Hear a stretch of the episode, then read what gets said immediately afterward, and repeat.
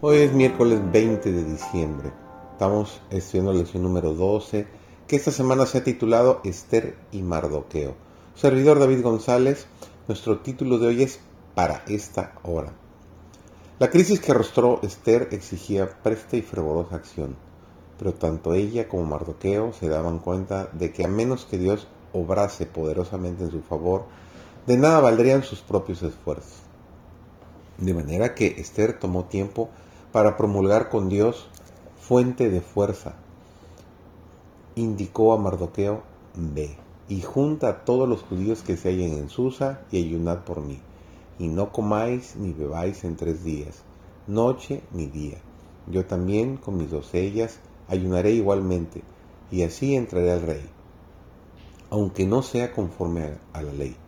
Y si perezco, que perezca. Notable versículo registrado en el libro de Esther, el capítulo 4, el versículo 16.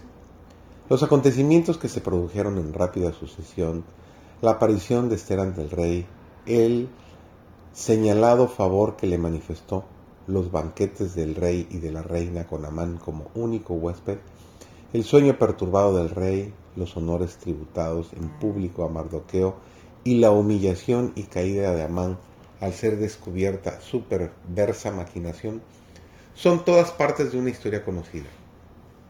Dios obró admirablemente en favor de su pueblo penitente, y un contradecreto promulgado por el rey para permitir a los judíos que pelearan por su vida se comunicó rápidamente a todas partes del reino por correos montados, que salieron apresurados y constreñidos por el mandamiento del rey.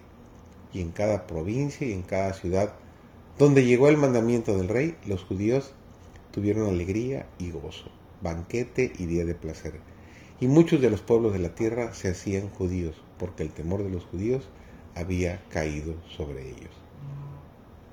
Daniel siguió postrándose delante de Dios, abiertas las ventanas de su cámara. Consideraba la súplica a Dios de tan grande importancia que prefería sacrificar su vida antes que abandonarla. Debido a su insistencia en orar a Dios, fue arrojado al foso de los leones. Los ángeles malignos habían cumplido su propósito, pero Daniel continuó orando aún en el foso de los leones. ¿Sería destruido? ¿Lo olvidaría Dios ahí? Oh no. Jesús el poderoso, comandante de las huestes celestiales, envió a su ángel para cerrar las bocas de los hambrientos leones, a fin de que no dañaran al suplicante hombre de Dios. Satanás y sus ángeles fueron derrotados y se llenaron de ira. La oración de fe es la gran fortaleza del cristiano y ciertamente prevalecerá contra Satanás. Por eso él insinúa que no necesitamos orar. Él detesta el nombre de Jesús, nuestro abogado, y cuando acudimos sinceramente a él, en busca de ayuda, la hueste satánica se alarma. Cuando descuidamos la oración, actuamos de acuerdo con su propósito, porque entonces sus maravillas mentirosas se reciben con más facilidad.